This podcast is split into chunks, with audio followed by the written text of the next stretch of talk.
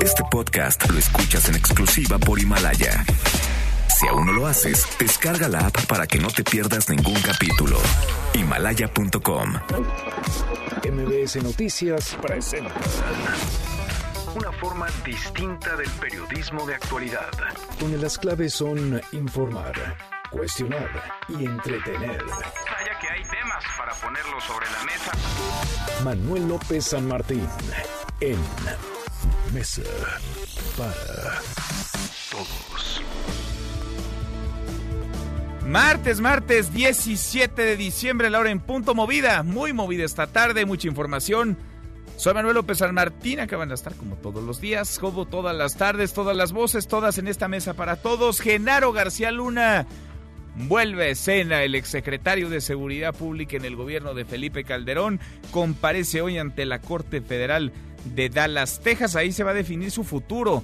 Todo apunta que García Luna va a ser llevado a la corte de Brooklyn en Nueva York. Es la misma corte y será el mismo juez quien lleve su caso que el que sentenció a cadena perpetua a Joaquín El Chapo Guzmán. Iremos hasta Dallas, Texas con lo último. Hablaremos también de la violencia y la inseguridad. Hoy en la mañanera, el secretario de Seguridad y Protección Ciudadana, Alfonso Durazo, balconeó a los gobernadores que no se paran en las reuniones de seguridad en sus estados. Los enlistó Vamos a hacer un comparativo entre los gobernadores que no van y la situación de violencia en esas entidades, porque pese a que Durazo ve otra realidad y asegura que hay un punto de inflexión y que ya bajó la incidencia delictiva, la realidad, los datos, las cifras oficiales, las de ellos, hablan de que 2019 será y por mucho el año más violento desde que se tenga registro. Mucho que poner sobre la mesa esta tarde, arrancamos con las voces, las historias de hoy. Las voces de hoy. Andrés Manuel López Obrador, presidente de México. En ningún caso las Fuerzas Armadas, el Estado, está impedido o rebasado para poner orden. No hay en México ingobernabilidad. Alfonso Durazo, secretario de Seguridad Pública y Protección Ciudadana. Muchos secuestros no son denunciados precisamente porque las víctimas quieren mantener fuera del alcance de la justicia este acto que han padecido. Arturo Herrera, secretario de Hacienda y Crédito Público. que cuando los salarios medios tienen una distancia muy alta contra los salarios mínimos, como en el caso de Estados Unidos entonces, y como es aún más el caso de eh, en México ahora, no tiene este efecto ni tanto en el empleo ni tanto en la inflación. Claudia Sheinbaum, jefa de gobierno de la Ciudad de México. Nunca más va a haber un gran desarrollo donde no se consulte a los vecinos en la Ciudad de México. Los vecinos y vecinas siempre van a ser consultados. Las voces de quienes hacen la noticia, los temas que están sobre la mesa y estas las imperdibles de hoy le entramos a la información. Genaro García Luna comparece ante la Corte Federal de Dallas, Texas, en donde se va a definir su futuro. Todo apunta.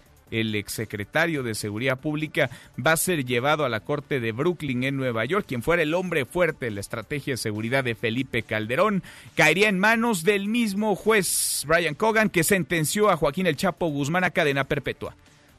El secretario de Seguridad y Protección Ciudadana Alfonso Durazo presumió una desaceleración del 0.6% en homicidios dolosos respecto a 2018. Esto pese a que el año pasado a estas alturas se tenía un registro de 26.376 homicidios y de enero a noviembre de este año van 31.688 asesinatos en todo el país, 5.000 asesinatos más, pero Durazo ve otra realidad. Guanajuato ocupa el primer lugar con 10% del total de los casos y la tendencia de crecimiento el 2019 es 0.1%. Por eso hemos hablado de un punto de inflexión. La tendencia de crecimiento es menor que en años anteriores. Es cierto, ha habido picos como el mes aquí de julio, pero nuevamente regresó a la baja.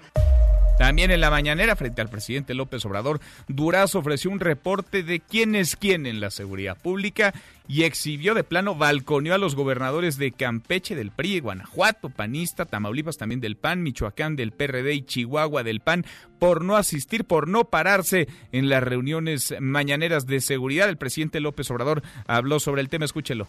El propósito no es culpar a nadie, sino informar y que los ciudadanos tengan todos los elementos. Por eso decidimos presentar toda la información, no ocultar nada, absolutamente, no maquillar cifras, decir la verdad, lo que se tiene.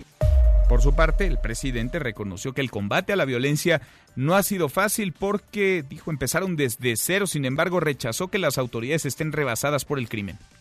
En ningún caso las Fuerzas Armadas, el Estado, está impedido o rebasado para poner orden. No hay en México ingobernabilidad. Una cosa, el discurso, otra, la realidad. Al menos siete civiles armados y un miembro de la Guardia Nacional murieron esta madrugada en un enfrentamiento en la vía Irapuato a Basolo, esto en Guanajuato. Estados Unidos mantuvo la alerta de viaje para 16 estados de nuestro país. Puso a Colima, Guerrero, Michoacán, Sinaloa y Tamaulipas en alerta máxima por la presencia de grupos criminales y sugirió reconsiderar los viajes a San Luis Potosí, Sonora, Chihuahua, Coahuila, Durango, Jalisco, Estado de México, Morelos, Nayarit, Nuevo León y Zacatecas, medio país. México ha sido clasificado una vez más junto con Siria como el país más letal para ejercer el periodismo. Diez asesinatos en ambos eh, países durante 2019 de acuerdo al informe anual de Reporteros sin Frontera. La ex titular de Sedesol y Sedato en el gobierno de Enrique Peña Nieto, Rosario Robles, presentó una queja ante la Comisión Nacional de los Derechos Humanos. Acusa al Ministerio Público de difamarla y fabricar pruebas para mantenerla en prisión. Dice que es una oportunidad histórica para que la comisión encabezada por Rosario Piedra Ibarra demuestre su imparcialidad y autonomía. Bueno, y es época navideña de posadas, pero en Morena se pegan hasta con la cubeta. La Comisión Nacional de Honestidad y Justicia del partido ordenó la expulsión, la expulsión de Lili Telles como senadora de Morena por no compartir ni respetar los principios del partido. Lili Telles, que por cierto no está afiliada a Morena, también sancionó a Ricardo Monreal por irregularidades en la elección de Mónica Fernández como presidenta del Senado. Esto último a raíz de una queja de Martí Batres. Por su parte, Ricardo Monreal y Mónica Fernández descalificaron a la Comisión de Honestidad de Morena y expresaron su respaldo, su apoyo a la senadora Lili Telles. Este martes, una mega caravana de paisanos con cerca de 1.300 vehículos cruzó de Laredo, Texas a Nuevo Laredo en Tamaulipas con el objetivo de llegar a Querétaro para vacacionar y pasar estas fechas con sus familias. El Pleno de la Cámara de Representantes en Estados Unidos se prepara para votar mañana miércoles el juicio político a Donald Trump y el próximo jueves podría discutir el TEMEC, el Tratado México-Estados Unidos-Canadá. En un hecho histórico, el Papa Francisco eliminó el secreto pontificio en casos de abuso sexual, un cambio radical ante las críticas y las muchas denuncias de protección a sacerdotes pederastas.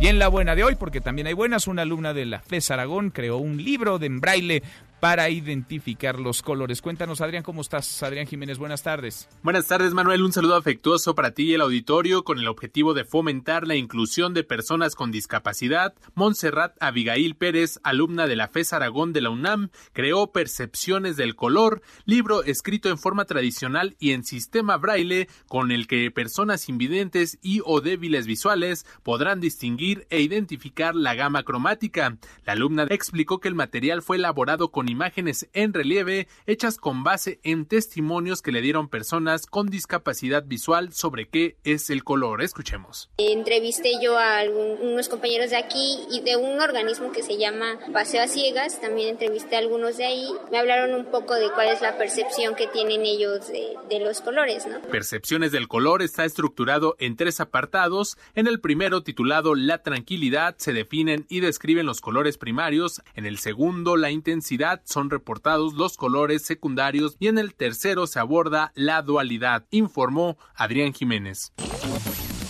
Manuel López San Martín es el anfitrión de esta mesa para todos. Lo bueno, Lo malo y lo feo. Lo bueno, esta tarde de martes, martes 17 de diciembre, el presidente López Obrador reconoció lo obvio, no se ha logrado acabar con la inseguridad, reconoce la violencia, la inseguridad, ahí están, no llegaron con él, pero ahí siguen. Lo malo, pues lo malo es que lo reconoce, pero no le mueve a la estrategia, que a decir de los datos y de las cifras más allá de las interpretaciones, no ha funcionado. Lo feo, Pues lo feo es que su secretario de Seguridad, Alfonso Durazo, de plano ve otra realidad para él, hasta punto de inflexión sobre el incremento de la violencia. Ya hubo, él habla hasta de una baja en la incidencia delictiva, aunque la realidad diga otra cosa. Vamos a estar platicando del tema. Ahí está la realidad, peor para la realidad, debe pensar el secretario Durazo. Él trae otros datos, él trae otras cifras. Prese a que se incrementó la violencia en este 2019 con respecto a 2018. Él habla de una incidencia a la baja. Son 5 mil, poquito más de 5 mil homicidios dolosos más entre enero y noviembre de este año con respecto a 2018, pero perco, necio, Durazo está en la suya, hablando un día sí y otro también de un punto de inflexión de una baja en la incidencia delictiva. Vamos a platicar también del aumento al salario mínimo, un brinco que no se había dado por lo menos en las últimas tres décadas, un aumento del 20% a partir del primero de enero. El salario mínimo que pasará de 102 pesos con 68 centavos a 123 con 22. Es un brinco, un salto importante, insisto, no se veía hace mucho tiempo, 20%. ¿A usted le beneficia? De eso va nuestra pregunta del día. ¿Sí? ¿Mucho? ¿Poco? ¿Nada? ¿O aún es insuficiente el mínimo? Que sigue sin alcanzar para lo mínimo. Opine con el hashtag Mesa para Todos, abiertas ya nuestras vías de comunicación, el WhatsApp 5524-99125, viene el teléfono en cabina 5166-1025. Pausa, vamos arrancando esta mesa, la Mesa para Todos. Infórmate también vía Twitter, arroba M. López San Martín. Llámanos, teléfono en cabina 5166-1025. Este podcast lo escuchas en exclusiva por Himalaya. Este es su archivo muerto en Mesa para Todos. Primer capítulo de la serie televisiva de Simpsons, en su doblaje al español. Fue transmitida originalmente por la cadena Fox, 17 de diciembre 1989. El quinto grado nos deleitará con una escena de cuento de Navidad de Charles Dickens. Ay, ¿cuántos grados tiene esta escuela? Mm, queridos amigos de la familia Simpson, este año tuvimos tristezas y alegrías. Primero las tristezas. Nuestro gato Bolita fue arrullado y se fue al cielo de los gatitos. Pero compramos uno nuevo, Bolita segundo. Así que la vida continúa. 30 años de Los Simpson, increíble, la serie televisiva más exitosa, indudablemente, de dibujos animados y una de las más exitosas de cuantas se hayan hecho en el mundo entero. Hablemos de Genaro García Luna. Genaro García Luna que trae el agua en el cuello y con él varios calderonistas, empezando por el expresidente Felipe Calderón. Genaro García Luna fue detenido la semana pasada en Dallas, Texas. Está acusado de narcotráfico y también de mentirle a las autoridades. Millones de dólares en sobornos del cártel de Sinaloa del Chapo Guzmán mientras controlaba la fuerza de la Policía Federal de México y era responsable de garantizar la seguridad pública en México. De eso se le acusa, son palabras del fiscal que lleva el caso. A Genaro García Luna lo podría juzgar no solamente la misma corte, sino el mismo juez que sentenció a cadena perpetua a Joaquín El Chapo Guzmán. Vamos hasta Dallas, Texas. Patricia Estrada, ¿cómo estás, Patricia? Cuéntanos. Buenas tardes. Buenas tardes, Manuel. Buenas tardes al auditorio. Desde las 10 de la mañana han estado llegando reporteros locales y nacionales a la Corte Federal Earl Cabell del centro de Dallas, en donde en punto de la una de la tarde se llevará a cabo la audiencia para Genaro García Luna, ex secretario de Seguridad Pública de México. En la sala de audiencia solamente hay cupo para unas 20, 30 personas, por lo que los reporteros se tienen que anotar en una lista que se ha levantado para asegurar un lugar dentro de la sala de audiencias donde García Luna escuchará, entre otras cosas, el pedido de la Corte Federal de Brooklyn, Nueva York, que ha solicitado su transferencia a ese estado para enfrentar los tres cargos que autoridades federales le imputan, como puede ser conspiración por tráfico de drogas y presuntamente por aceptar sobornos de parte del cártel de Sinaloa para obtener libre tránsito y operación. En unos momentos más vamos a estar subiendo al piso 15 de esta Corte Federal, en donde se llevará a cabo la audiencia y en donde los reporteros solamente podremos entrar con lápiz y una libreta. Hasta aquí el reporte para Mesa para Todos, les informó Patricia Estrada. Gracias, Patricia. Vamos a estar en contacto, por supuesto, con lo último, con lo que se sepa, si es que algo trasciende, qué podría ocurrir con Genaro García Luna. Podría hoy definirse su situación y podría ser trasladado a la Corte de Brooklyn en Nueva York. Esta corte que es la misma que juzgó, procesó y sentenció a cadena perpetua a Joaquín El Chapo Guzmán. Yo le agradezco mucho a José Reveles, experto en temas de narcotráfico y de seguridad, que platique con nosotros esta tarde. Gracias. ¿Cómo estás, José? Muy buenas tardes.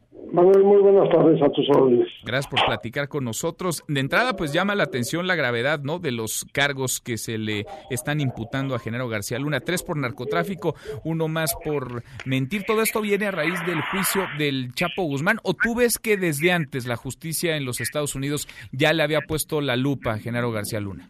Yo creo que fue saliendo este personaje a la luz durante todas las investigaciones que vienen desde antes de la captura y, bueno, extradición y, juicio a, Joaquín El Chapo Guzmán, porque antes estuvo el Vicentillo que firmó hace ya unos ocho años un convenio para no ser procesado y estar dando toda la información a las autoridades, a los jueces que se le exigieron. Y antes del Vicentillo se entregaron a, a, la DEA los, los gemelos de origen mexicano, eh, Margarito y Pedro Flores, que a su vez denunciaron al Vicentillo, al Chapo, al Rey Zambada. Es, es una cadena que yo creo que tiene su consecuencia lógica ahora. Mm. Eh, lo hace más complicado esto que va a comenzar en unos instantes, el hecho de si Genaro, con todas las pruebas que seguramente tiene la autoridad de Estados Unidos, se va a declarar culpable o inocente. De eso va a depender su ida o no ida a Nueva York, por ejemplo. Sin duda. Ahora, llama la atención que hablamos de quien fuera columna vertebral de un gobierno que tuviera a su vez como ADN el combate al crimen organizado, el combate a los cárteles de la droga. Felipe Calderón declaró la guerra contra los cárteles de la droga. ¿Fue una guerra contra los cárteles de la droga o contra algunos cárteles de la droga? Porque a decir de las acusaciones, Genaro García Luna habría protegido a uno de ellos, al cártel de Sinaloa. Correcto, algunos lo escribimos desde aquella época.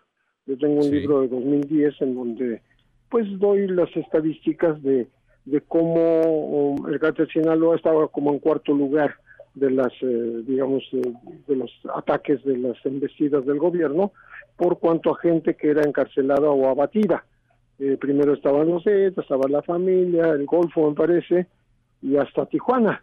Y después ya venía, el, obviamente, el más poderoso de los grupos de, de narcotráfico en México, que era Sinaloa, menos atacado, ¿no? Entonces eso hacía pensar pues que había una cobertura y se ha ido descubriendo con el tiempo eh, detalles de, esa, de, esos sobornos con declaraciones ante cortes federales.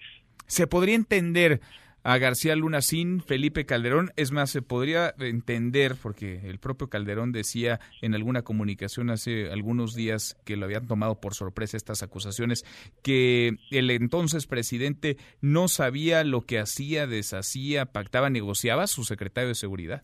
No, eso supondría una, digamos, un, un nivel más bajo de mando por parte de Felipe Calderón que el propio García Luna, y eso no ocurrió así estaban unidos, eh, vamos a decir que eh, García Luna inspiraba ciertas políticas, las acompañaba perfectamente y a un presidente de la República pues, no, hay nada que se le escape, pero además específicamente un comandante de aquella época, que es Javier Herrera Valles, hizo escritos, eh, dos escritos muy largos al presidente de la República denunciando las anomalías que estaban ocurriendo en la Secretaría de Seguridad Pública.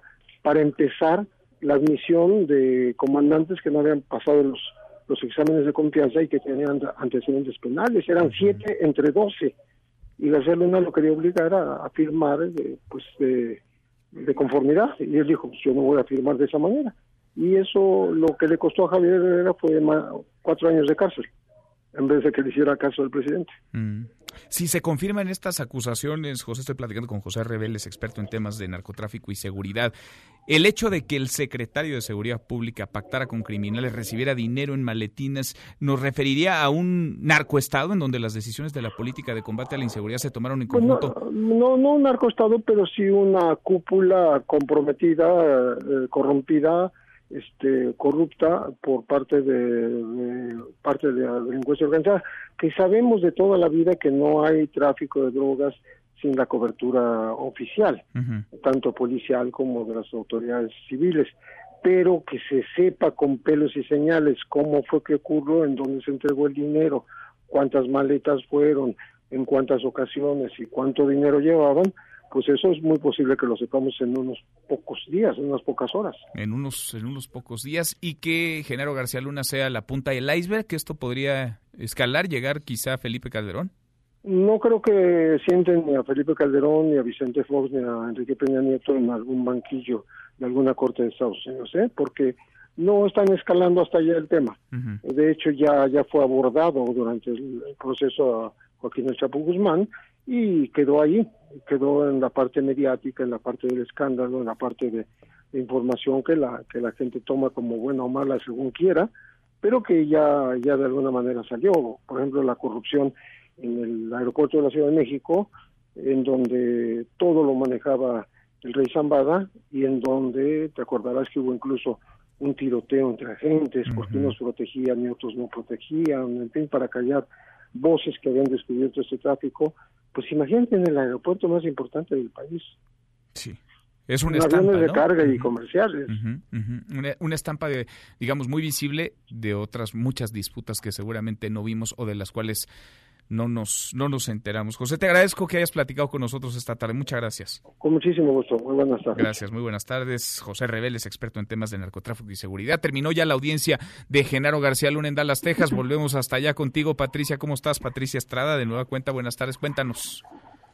Hola Manuel, muy buenas tardes. Te saludo y también saludo al auditorio y pues fue una audiencia bastante corta de 10 a 12 minutos y simplemente se le informó al señor Genaro García Luna que pues eh, la Corte de Nueva York, ahora sí, oficialmente, la Corte de Nueva York estaba pidiendo su transferencia a Brooklyn, Nueva York, para enfrentar estos cargos eh, que se le imputan. Ahora tú me preguntarás, ¿cuándo podría ser esta transferencia de Genaro García Luna a Nueva York? Pues no se sabe, porque podrían ser eh, días eh, ya que por razones de seguridad, y ya estoy preguntando a algunos agentes que nos encontramos en el elevador, y por razones de seguridad no se dan días precisos de su transferencia a Nueva York.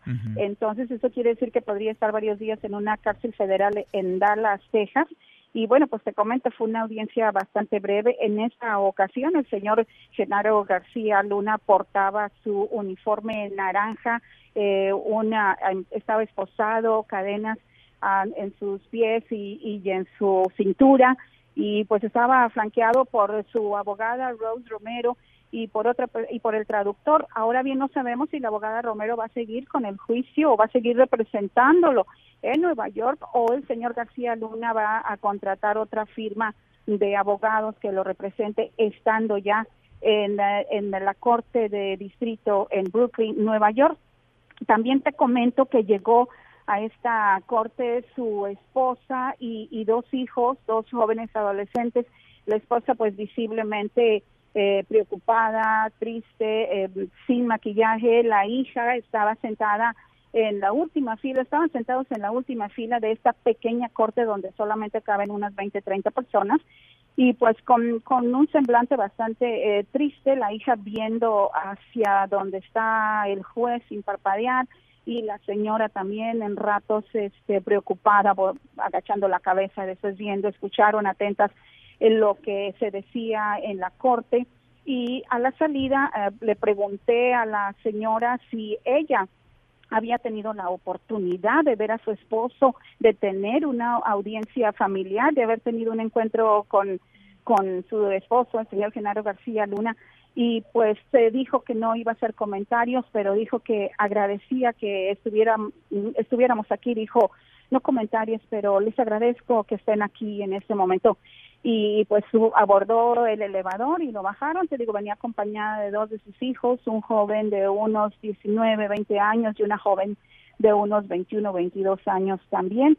Bajaron el elevador y, y pues nosotros nos regresamos a la corte eh, por nuestro teléfono porque te lo quitan mientras vas a entrar a la audiencia. y tuvimos oportunidad de, de, venirnos en el elevador con Rose Romero, que es eh, la abogada eh, que lo representa en Dallas, Texas, y fue cuando le preguntamos pues si, si sabía o nos podría informar cuándo el señor García Luna va a ser enviado a, a Nueva York y ya es algo, no quiso hacer comentarios y ya es algo pues es esta incógnita, no sabemos cuántos días va a permanecer en una cárcel en Dallas y cuándo lo van a transferir a Nueva York, ya que dicen que por razones de seguridad no pueden revelar esa información. Pero Manuel, hay, una, hay un dato eh, muy, muy eh, preciso que, que me salta y me, me brinca, porque en la primera audiencia del señor Genaro García Luna, como tú sabes, me ubiqué justo detrás de donde estaba él sentado, uh Romero le, le preguntó que que tenía una acusación pendiente en inmigración, que si estaba, que si sabía de eso,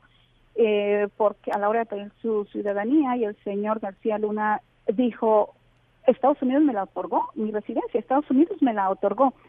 La interrogante en este momento es si Estados Unidos se la otorgó por una petición que él haya hecho al Departamento de Inmigración y Ciudadanía, peticiones que se hacen por medio de eh, un familiar, ciudadano o residente o por medio de un permiso de trabajo después de haber, después de cumplir cierta cantidad de años o porque eh, tienes ya los méritos por una empresa y, cumpliste los requerimientos por cierto periodo de años. O sea, la incógnita es eh, cómo fue ese otorgamiento de esa residencia permanente que el señor García Luna tiene, si fue por una petición o si alguien dentro del Departamento de Inmigración y Ciudadanía se le otorgó y es algo en lo que estaremos próximamente pues buscando, ¿verdad? La respuesta. Muy eh, completo este reporte, el detalle, Patricia, de primera mano con lo que viste, con lo que pudiste conversar, tanto con la esposa de Genaro García Luna como con su abogada, brevemente, así haya sido brevemente, es eh, muy rico esto en términos informativos.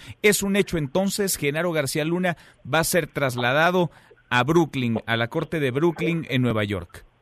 Efectivamente, eh, no rechazó él tener otra audiencia para poder tener el caso en esta ciudad, pero es eh, lo que amerita y lo que según dicen aquí en la corte es de que el señor Genaro García Luna será transferido a Nueva York, en donde podría pues enfrentar y atender a estos cargos que esta corte de este de Brooklyn, Nueva York, le está requiriendo y le está imputando. ¿Cuándo se va a ir? No lo sabemos todavía y es ahí donde ya estaremos muy al pendiente en el siguiente eh, proceso, Manuel. Seguimos muy pendientes. Gracias, Patricia, por este reporte tan completo. Gracias.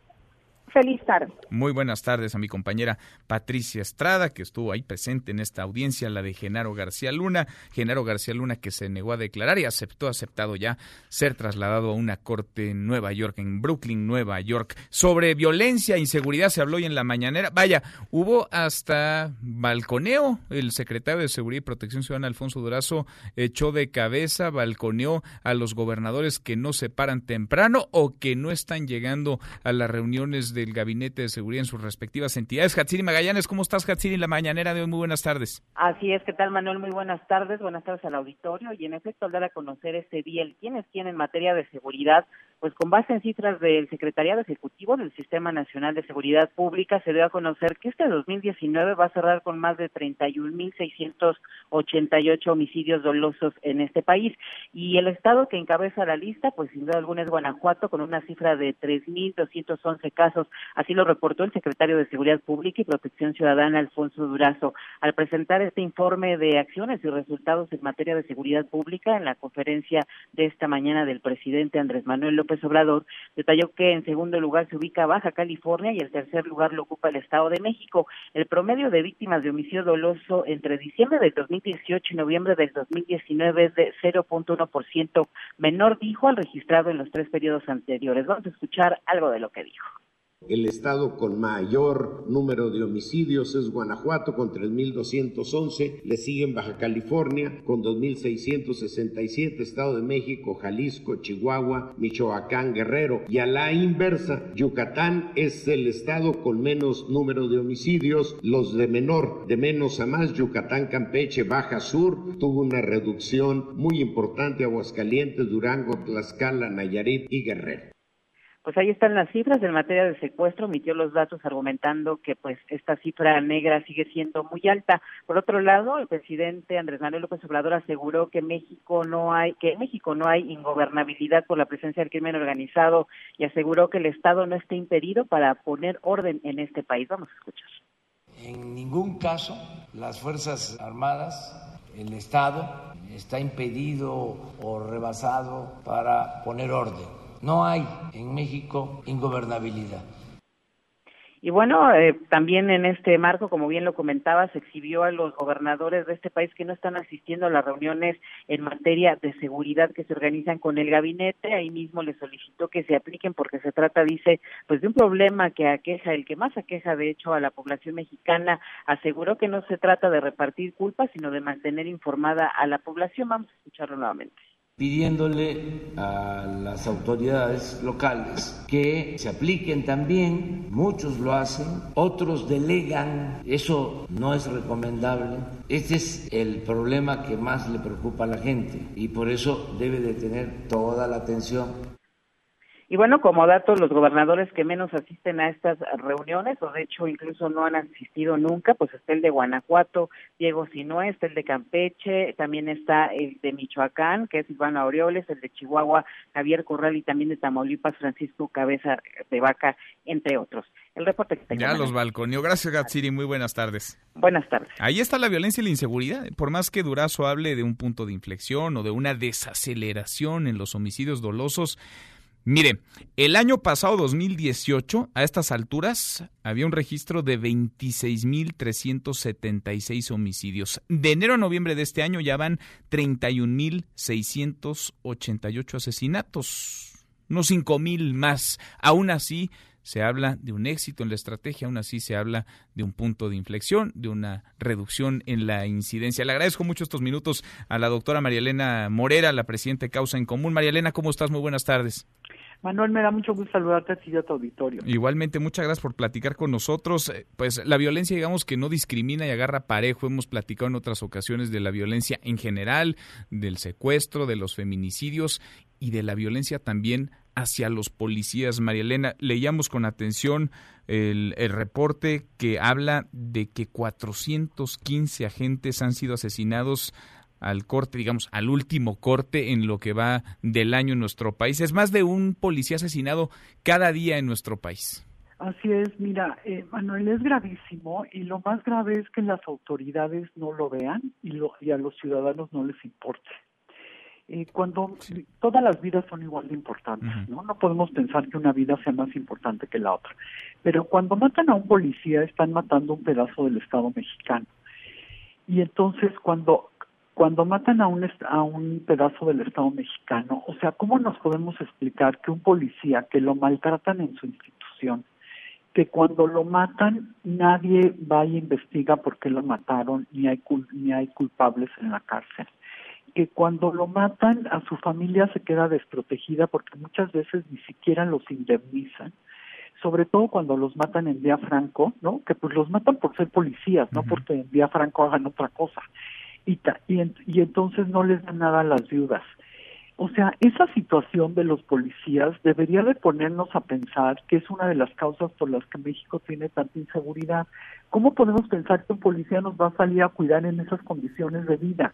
Y si te vas, por ejemplo, a lo que presentaron hoy de el, en los sueldos a los policías, o sea, hay sueldos que son verdaderamente lamentables, sobre todo en el sur del país que dices, bueno, pues así, así los tratamos y así es la policía que tenemos. Porque es el sueldo, pero además ustedes han registrado desde hace mucho tiempo en causa en común pues las condiciones en las que están los policías, en donde ellos tienen que pagar su propio equipo, sus chalecos, sus balas. claro, porque este sueldo le tienes que disminuir, como ya bien estás diciendo, el, el equipo, las botas, el uniforme, las balas, muchas veces los chalecos antibalas, pero además le tienes que disminuir el sobresueldo que les dan. Por ejemplo, un policía de Chiapas que gana 9.885 pesos, en realidad este no es su sueldo, su sueldo es de menos de $7,000 pesos y luego le dan un bono.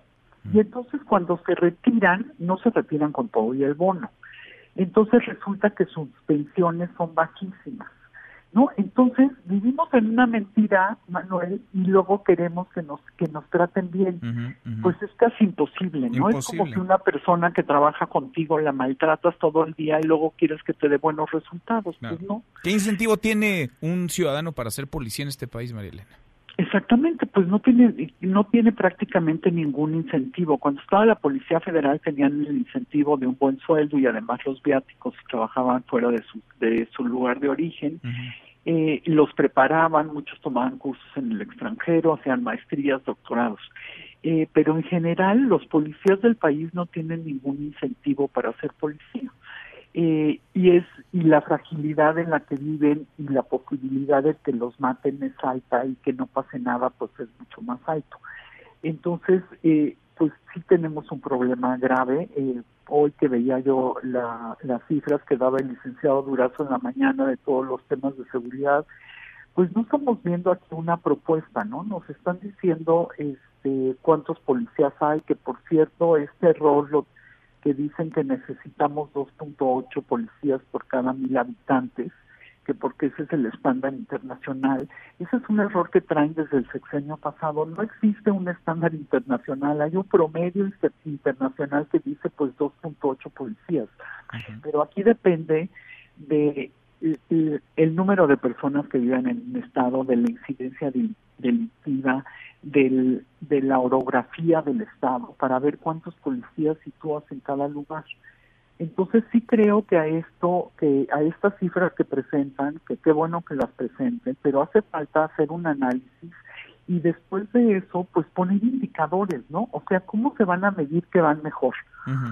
Ya estamos viendo que por el número de homicidios, pues no vamos mejor. Pues no si pensamos en policías mejor preparadas, pues tampoco no no está mejor este este sexenio que el anterior. Sin embargo, Durazo habla el secretario de Seguridad y Protección Ciudadana Alfonso Durazo, Marielena, estoy platicando con la doctora Marielena Morera de una reducción, de una desaceleración en los homicidios dolosos, hasta de un punto de inflexión, ¿tú lo ves?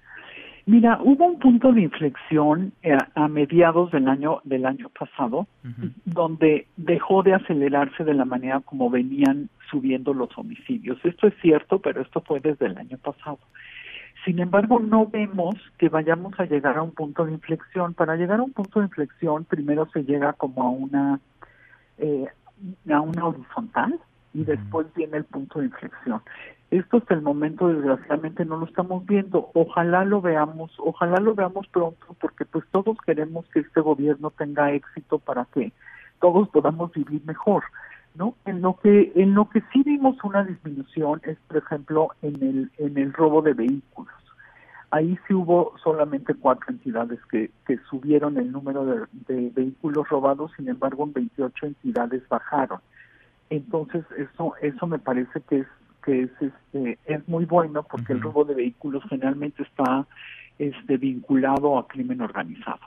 Pero pues en los demás indicadores no estamos viendo este una baja no por el contrario en secuestro ya estamos casi en los niveles más altos del sexenio pasado. En este en homicidio pues como ya decías este no está igual de acelerado pero sigue sigue sigue la curva hacia arriba la situación de las de las corporaciones estatales es muy mala y las del municipales en general es peor que las estatales. Eh, se está se se hizo un un modelo de policía que me parece que me parece que está bien para las policías estatales y sobre todo para las municipales. Sin embargo eh, bueno, le faltaban algunas cosas a este modelo y los Estados en Común hizo un anexo para fortalecer el modelo y yo creo que el modelo es bueno. Pero este modelo va dado a los recursos que vayas a dar. Y resulta que habían quedado en el Consejo Nacional de Seguridad Pública que el 50% del Fortamu, que es el fondo para los municipios, iba a ir directamente al tema de profesionalización de los policías y resulta que de la Cámara de Diputados no salió así. Volvió a salir solo con el 20% y además estos recursos no están bien fiscalizados, entonces mucho de lo que supuestamente se usa para seguridad lo pasan a otros rubros, diciendo que es prevención, ¿no? Por ejemplo. Entonces, mira, yo creo que falta fiscalizar mejor los recursos y dar mucho más recursos. Además, este, debo decirte que México gasta menos del 1% del Producto Interno Bruto en seguridad, cuando los países de la OCDE promedio gastan 3%. Pues ahí están, además una tercera parte y además mal fiscalizada. Mal fiscalizada, mal utilizada. Pues y no tenemos las estrategias, ¿no? Entonces, qué bueno que saquen este corte. Me parece importante que la Secretaría de Seguridad y el licenciado Durazo hayan salido con este corte. Ahora falta que nos diga cómo vamos a medir que están mejor, ¿no? Porque la medición que ellos sacan es muy chistosa, porque sacan cuántos gobernadores fueron a las reuniones mañaneras. Este y esto no te da no te da una luz de saber que porque van a las reuniones su estado está mejor no por ejemplo el de Veracruz va mucho a las reuniones y el de Tabasco y el de la Ciudad de México. Eh, estamos mejor por ir a las reuniones este me parece que habría otras formas de medir eh, si, si estamos mejor, ¿no? Que es que baje la cifra negra, que sube el número de denuncias, que bajen los delitos de alto impacto. Y como no hay dinero para todo, este, sí nos podríamos enfocar en los delitos que más afectan a la sociedad, que son los desaparecidos, los homicidios, los secuestros, las violaciones y el robo con, con violencia. Y enfocar a las procuradurías aquí, porque también debemos decirlo, debería de haber alguien que nos esté dando el reporte de justicia, ¿no? Y de justicia no hemos oído hablar al presidente del sistema penitenciario tampoco. Y entonces tenemos que sumarlo todo porque todo es un sistema que, que abarca desde prevención del delito hasta el sistema penitenciario. Pues sí, porque si no vamos poniendo parches y esos parches de poco nada sirven y la realidad, por mucho que se reconozca, no va a cambiar con las palabras, así, sean del presidente o del secretario de Seguridad y Protección Ciudadana. Por lo pronto ahí está el quemón para los gobernadores que no paran en estas eh, reuniones de seguridad en sus respectivas entidades y ahí está el balance, un mal año es este como lo fue el 2018, como lo fue 2017, pero este pinta para ser el más sangriento, el más, el más violento. María Elena, sigamos platicando, te agradezco como siempre. Claro que sí, te mando un abrazo, un abrazo a todo tu auditorio y que tengamos un buen fin de año. Igual para ti, muchas gracias María Elena, muy buenas tardes. Es María Elena Morera, la presidenta de Causa en Común. Cruzamos la media ya, la hora con 43, pausa y volvemos con un resumen de lo más importante del día. Esta mesa, la mesa para todos. No te levantes. Podrías perder tu lugar en la mesa para todos. Con Manuel López San Martín. Regresamos. Este podcast lo escuchas en exclusiva por Himalaya. Al menos tres marchas afectarán vialidades en la Cuauhtémoc. El C5 de la Ciudad de México recomienda tomar previsiones y anticipar su salida. En Paseo de la Reforma se manifestarán dos colectivos.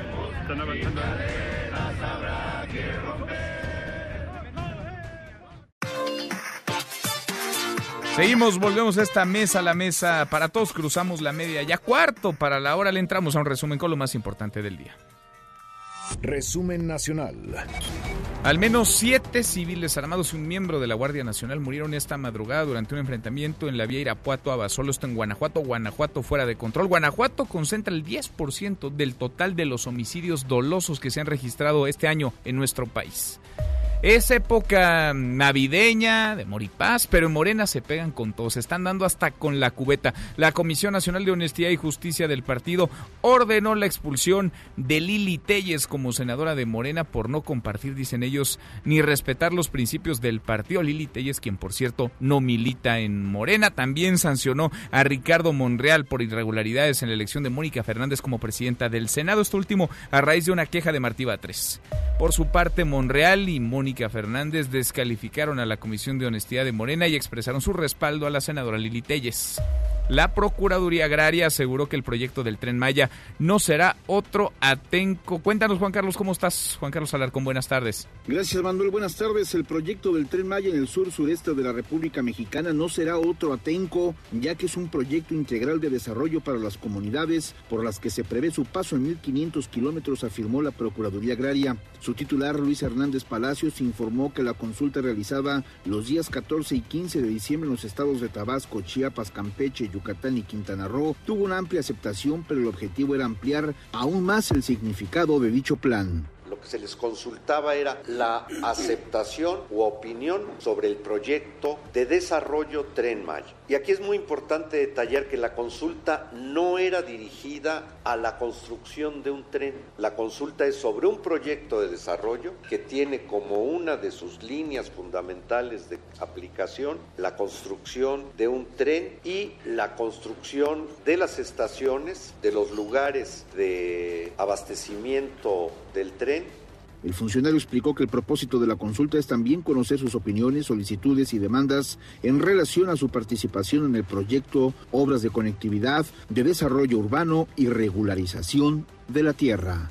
Informó Juan Carlos Alarcón. Gracias, muchas gracias Juan Carlos. Y el gobernador de Jalisco, Enrique Alfaro, se opone a vender su residencia oficial como lo propone Morena. Morena quiere que todos los edificios, casas de gobierno de los estados se vendan para de ahí sacar más dinero y utilizarlo vaya en programas sociales, en agendas de la 4T. No le gustó la idea al gobernador de Jalisco, Enrique Alfaro. Cuéntanos, Fátima, ¿cómo estás, Fátima Aguilar? Buenas tardes. Buenas tardes, Manuel. Saludos a ti y al auditorio. Informarles que ante la iniciativa del diputado federal morenista Sergio Gutiérrez Luna de vender las residencias oficiales en los estados, el gobernador de Jalisco, Enrique Alfaro Ramírez, se opone a la propuesta con el argumento de que esto es una atribución de los congresos locales y no de la Cámara de Diputados. El mandatario incluso tachó la iniciativa de ignorante. Pues otra vez la ignorancia, ¿no? Pues los bienes del Estado los decide el Congreso y los decidimos en Jalisco, no los decide un diputado federal. Entonces, este,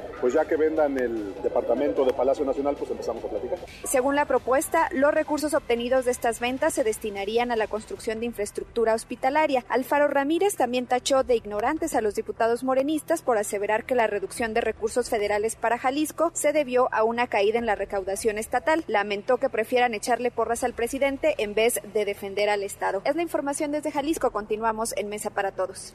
Gracias, muchas gracias. Fátima, hasta aquí el resumen con lo más importante del día. Pausa y volvemos. Hay más en esta mesa, la Mesa para Todos.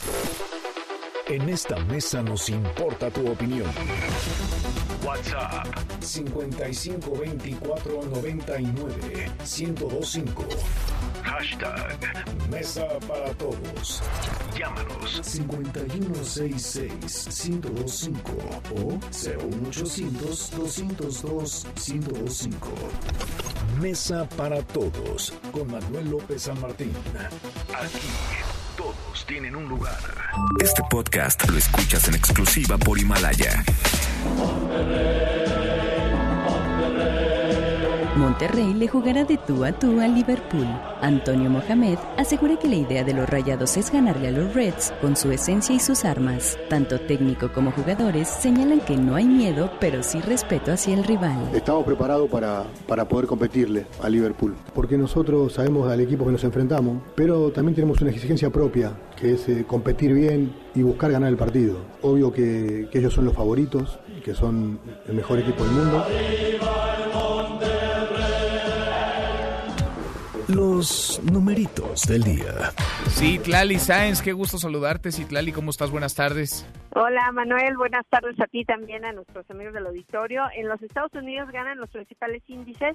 El Dow Jones Industrial avanza 0.18%, el Nasdaq gana 0.02% y pierde, se desmarca en la tendencia positiva el S&P BMW de la Bolsa Mexicana de Valores, muestra una baja de 0.42%, se coloca en 44.166.84 unidades. En el mercado cambiario, dólar de ventanilla bancaria se compra en 18 pesos con 37 centavos, se vende en 19 pesos con 22, el euro se compra en 21 pesos con 8 centavos, se vende en 21 pesos con 10 centavos. Manuel, mi reporte al auditorio. Gracias, muchas gracias, Itlali. Muy buenas tardes. Buenas tardes. Economía y finanzas con Eduardo Torreblanca. Lalo, qué gusto saludarte, ¿cómo estás? Manuel, como siempre, gusto en saludarte y poder saludar a nuestro público. Pues hubo ahora sí un brinco, un buen brinco en el aumento al salario mínimo. Ayer ya lo empezábamos a platicar, era cosa de horas para que se oficializara. Un aumento del 20% a partir del próximo primero de enero, ¿cómo lo ves? Pues mira, por lo pronto rompe paradigmas. Eh, contra el salario mínimo del 2018, el salario mínimo ha incrementado eh, 40%.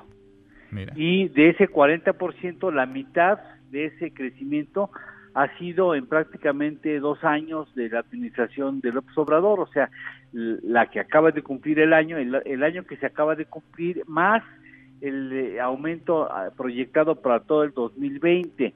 El salario mínimo del año entrante sería capaz de adquirir 2.5 canastas básicas alimentarias por mes es una base importante. Claro que no solamente de alimentación vive la familia de un trabajador con salario mínimo, hay otros gastos importantes ampliados como la ropa, el divertimento y sobre todo la casa. Pero en todo caso, eh, vale la pena decir que mm, si bien es cierto que es un aumento importante y justificado, me parece, hoy, hoy, no el 2020, hoy prácticamente el 40 de la población en México, 40% de la población en México no puede adquirir una canasta básica alimentaria.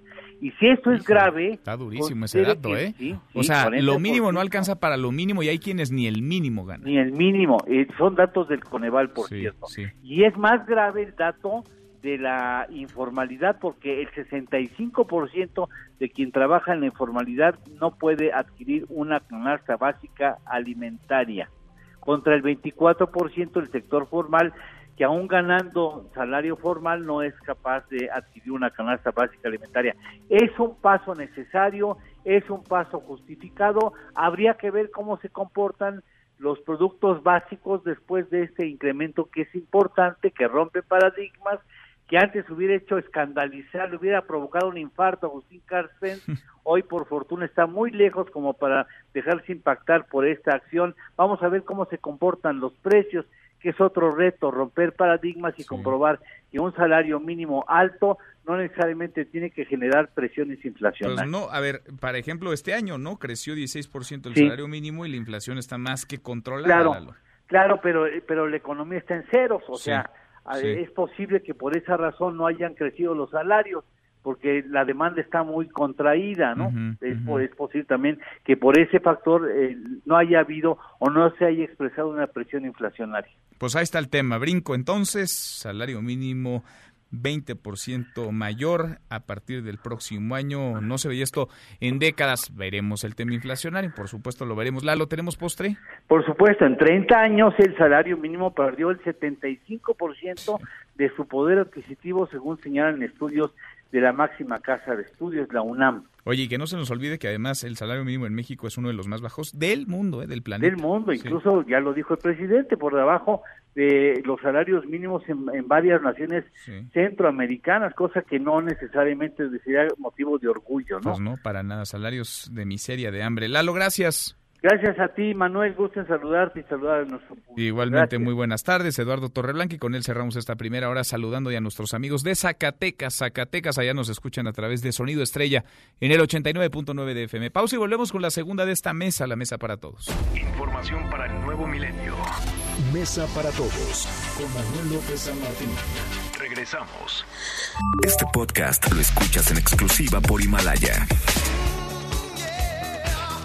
El 17 de diciembre de 1973 se forma la banda Kiss en Nueva York de las cenizas de un grupo llamado Wicked Lester. Su formación original estaría conformada por el bajista Gene Simmons y el guitarrista Paul Stanley, a los que más tarde se unirían el baterista Peter Chris y el guitarrista Ace Frehley. Conocidos por su maquillaje facial y sus extravagantes trajes, el grupo se dio a conocer al público a mediados de los años 70.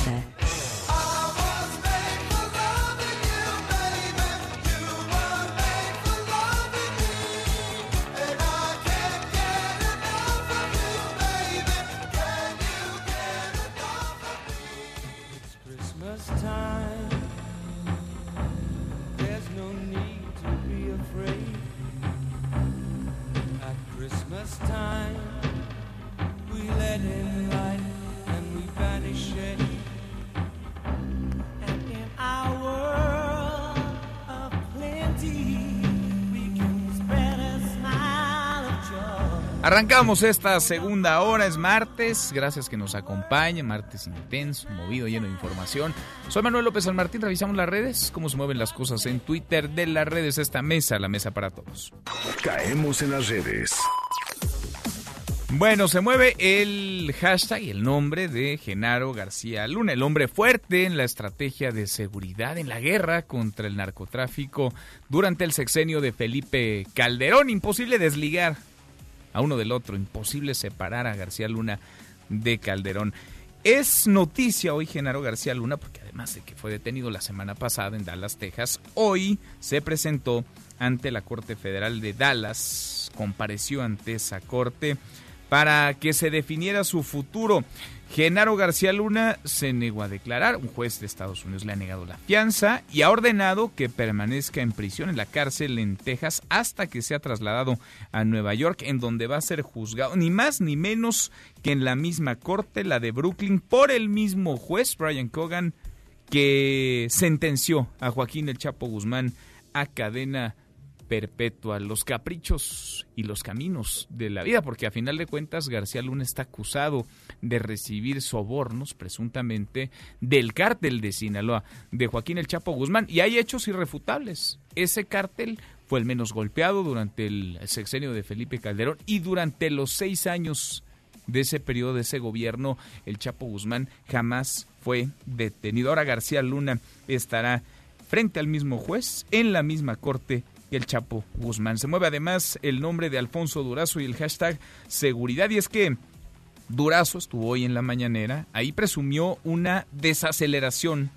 del 0.6% en los homicidios dolosos respecto a 2019. Vamos a los datos y a las cifras, más allá de las palabras, de los dichos, de las narrativas desde los gobiernos. ¿Cómo andábamos el año pasado a estas alturas en materia de homicidios dolosos?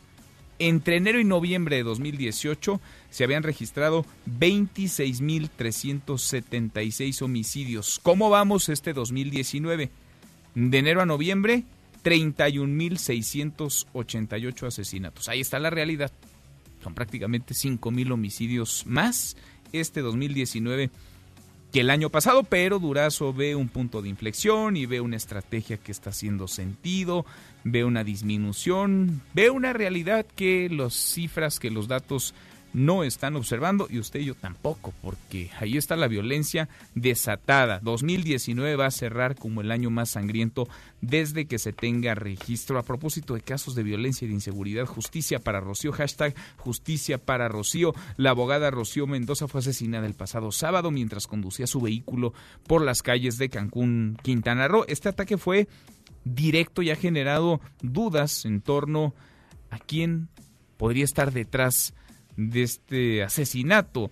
Se señala a su ex esposo, al notario Jorge Parra, y también a su esposa, actual esposa, la senadora por Quintana Roo, Maribel Villegas, y es que la propia, la propia Rocío Mendoza los denunció ambos ante las autoridades por amenazarla de muerte y por violentar psicológicamente a sus hijos. Es otro caso más de feminicidio. Ojalá que no sea otro caso más de impunidad. Se mueve además el hashtag Los Simpson. Están de fiesta, esta familia famosísima, la más famosa, diría incluso el mundo.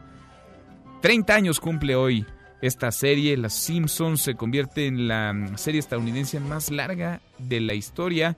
Ha tenido de todo un poco, quien no ha visto un capítulo de Los Simpson, han acompañado los procesos de transformación, las realidades, se han adelantado incluso algunos, porque Los Simpson pues tiene esta especie de facultad o de visión de observar lo que va a pasar.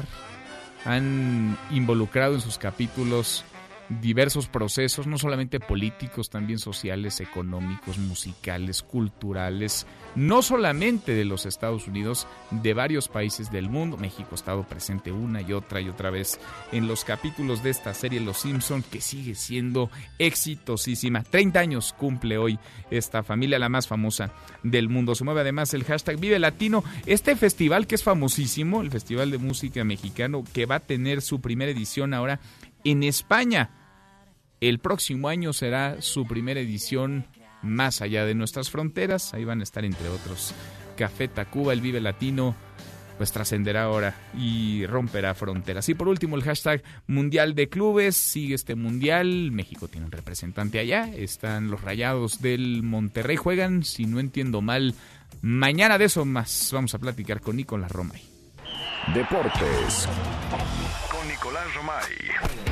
Querido Nico, qué gusto saludarte, ¿cómo estás? Bien, Manuel, con el gusto de saludarte a ti y a toda la audiencia de Mesa para Todos. Es correcto, mañana juega Mañana. Monterrey contra Liverpool. Sí, hoy Flamengo fue el equipo que consiguió ya su boleto a la final del Mundial de Clubes, que sufrió mucho contra el Al Jalí, hay que decirlo, no le costó, eh, más bien, no fue nada fácil para el Flamengo, le costó muchísimo trabajo, eh, en, el papel, en teoría, debió de haber sido muchísimo más fácil, termina ganando 3 por 1, pero empezó perdiendo el Flamengo, que es campeón de Brasil, campeón de la Copa Libertadores, un equipo muy importante, y bueno, eh, empezó perdiendo, ya después le dio la vuelta y termina ganando 3 por 1, entonces ya está en la final el Flamengo y espera rival, Liverpool o Monterrey.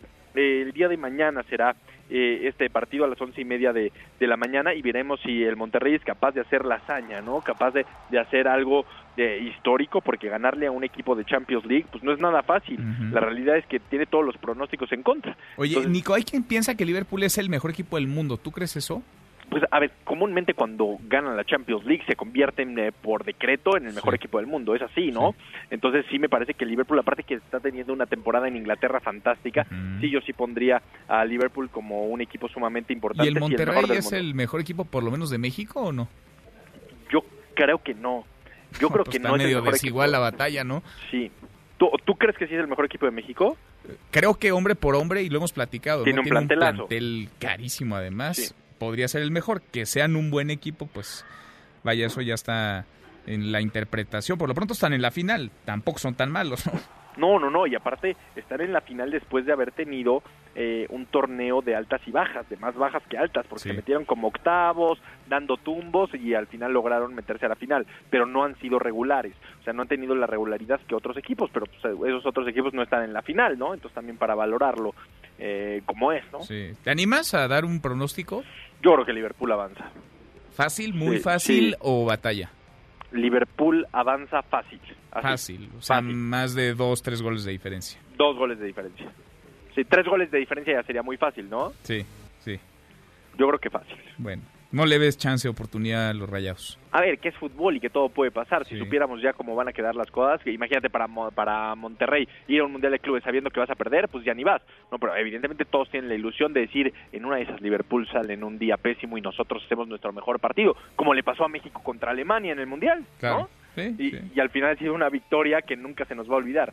Entonces eh, me, me da la sensación de que Monterrey tiene que salir a por todas y buscar la manera de, de ganar este partido y meterse a la final. Si no, tienen eh, un proyecto unilateral, que es regresar y jugar la final de la Liga MX contra el América. Pero sí. Bueno, no está mal, ¿no? No, no está tan No, hombre. mal. Oye, ¿el América qué hace mientras? ¿Cómo se entretienen? Va a tener un partido contra Leones Negros Ajá. Y pues nada, entrenar y buscar no perder ritmo, ¿no? Que también será importante. Pues sí. Porque, complicado. eh, fíjate, ayer que platicábamos en Marca Claro con el Chelito Delgado, le preguntábamos, ¿tú qué prefieres? ¿Ser el Monterrey, estar en Qatar jugando el Mundial de Clubes, o ser el América, estar en México sin descansando, por decirlo de alguna manera? Nos decía, no, yo mil veces eh, Monterrey, Lo porque escuché, sí. sí. estoy, estoy lejos, estoy cansado y lo que quieras, pero pues al final tengo la ilusión. Claro. ¿no? sí, lo escuché y además estás, digamos, activo, ¿no? Claro, totalmente. Eso es lo que está pasando en el Mundial de Clubes, Manuel. Y eh, mañana hay Barcelona contra Real Madrid. Ojo, Uf, ¿eh? ajá. Porque hay problemas de, de violencia, incluso por eso se, se pospuso el partido y se jugará el día de mañana. Tanto así que hoy Zidane lo dice en conferencia de prensa abiertamente, el técnico del Madrid explica que les pidieron salir del mismo hotel a la misma hora a los dos equipos, algo que nunca antes se ha visto Hijo, para que lleguen al mismo tiempo para evitar pedradas o cualquier acto de, de vandalismo. Es Pues increíble que, que en pleno 2019, casi 2020, sigamos sin aprender a controlarnos. Es, ¿no? es una tristeza, porque además están muy incendiados los, los ánimos con todo el tema de Cataluña. Sí, y, que, y que- y te voy a decir algo, Manuel, seguramente, es- o sea, está bien o mal, no lo sé, pero creo que hay medidas. Sí. Y, y no podemos llegar al punto en el que un espectáculo, porque al final el fútbol es un espectáculo, se vea atentado con la integridad de las personas porque algunos quieren reclamar otras cosas. O sea, creo que para reclamar siempre va a haber espacios, foros, incluso un partido puede ser un foro para reclamar, pero sin violencia, sin, sin eh, atentar contra la seguridad de las personas, ¿no? Contra la vida de las personas. Entonces me parece que eso es lo que tenemos que ser muy inteligentes. Pero bueno, mañana Barcelona contra Real Madrid, ojalá se hable de fútbol. Y por cierto, Manuel, Eh, Drew Brees, que rompe el récord de Manning de pases de anotación en la NFL. El mariscal de campo de los Saints llegó a 540 envíos para anotación. Increíble, ¿eh? una brutalidad el día de, ayer que ganan los Saints de, de Nueva Orleans en el Monday Night de Football ante los Colts. Es increíble y supera a una leyenda como Peyton Manning. Sin duda. Oye, ya va de bajada, ¿no? La, la temporada en la NFL, es decir, ya vamos en la recta final. Sí, no, no de bajada, al contrario. va incrementándose, pero vamos en la recta final. O sea, ya va de bajadita, Nico. Ya se está acabando esto. Viene lo mejor, la postemporada. Como el año, como todo como todo, Manuel. tú ya tienes tus maletas, ¿verdad? Listas No, para nada, para nada, no, no, no, hay que estar pendientes de la final del fútbol mexicano, Manuel, ya sabes. Ah, te arruinaron las vacaciones. Sí, así como tú te regresaste a entrevistar a Evo, ¿te acuerdas? Sí, sí, me acuerdo, me regresaron. ¿Sí te acuerdas? sí, sí, sí. Tu, familia te acuerda más. Ajá, pues así, eso pasa también con la, con la final del fútbol mexicano, ni hablar. Ni hablar, Nico. chamba, chamba. Lo, lo disfrutamos. Muy bien, me da gusto. Me da gusto. Nico, en un ratito los escuchamos. A las 3 los esperamos en Marca Claro por MBS Radio platicando de todos estos temas y más. Abrazo, Nico. Saludos. Nico Larroma y con los deportes. Pausa antes, una vuelta por el mundo de la mano de mi tocayo Manuel Marín. Y volvemos además en esta mesa, la mesa para todos. Internacional. Se prevé que mañana el Pleno de la Cámara de Representantes de los Estados Unidos vote a favor o en contra del juicio político contra el presidente Donald Trump. Por el momento, los legisladores republicanos y demócratas debaten una propuesta para llamar a testificar al gabinete de Trump y llegar hacia una conclusión más rápida sobre si el presidente abusó de su poder para beneficiarse electoralmente a costa de la seguridad nacional.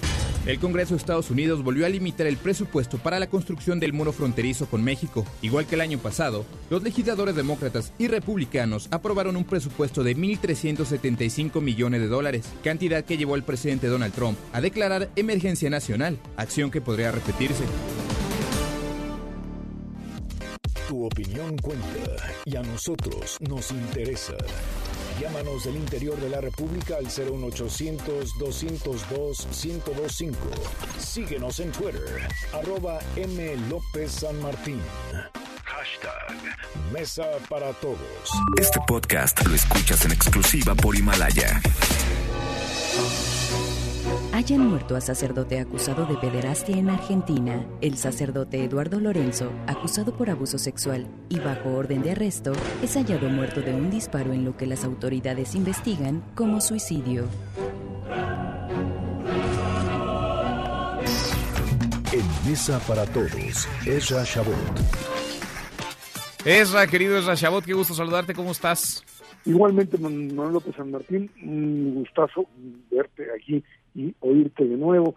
Bueno, pues ahí andamos, creo que todavía con esta discusión con respecto al TEMEC y el protocolo y lo que se leyó y lo que no se leyó. ¿Había o no había letras chiquitas, Esdra? No, no hay letras chiquitas. No hay. No letras chiquitas. No, letras chiquitas no. Si uno lee el protocolo en inglés y en español, lo que hay son básicamente los famosos paneles, donde lo que se dice es que cualquier tipo de queja con respecto tanto al tema de contratación colectiva como de dirección o elección de dirigente, bueno, pues en función de ello habría una formación de paneles conformado por básicamente tres jueces, uno elegido por México, otro por Estados Unidos y otro que sería pues de común acuerdo, se hablaba de alguien de la Organización Internacional del Trabajo y uno diría, bueno, pues eso está relativamente bien, hay que recordar que finalmente siempre la apertura de nuestro país al extranjero ha sido pues ha sido benéfica, tanto en el propio Tratado de Libre Comercio original como en temas de derechos humanos. Siempre que hay una presión externa a México, pues le va bien porque tiene que hacer las cosas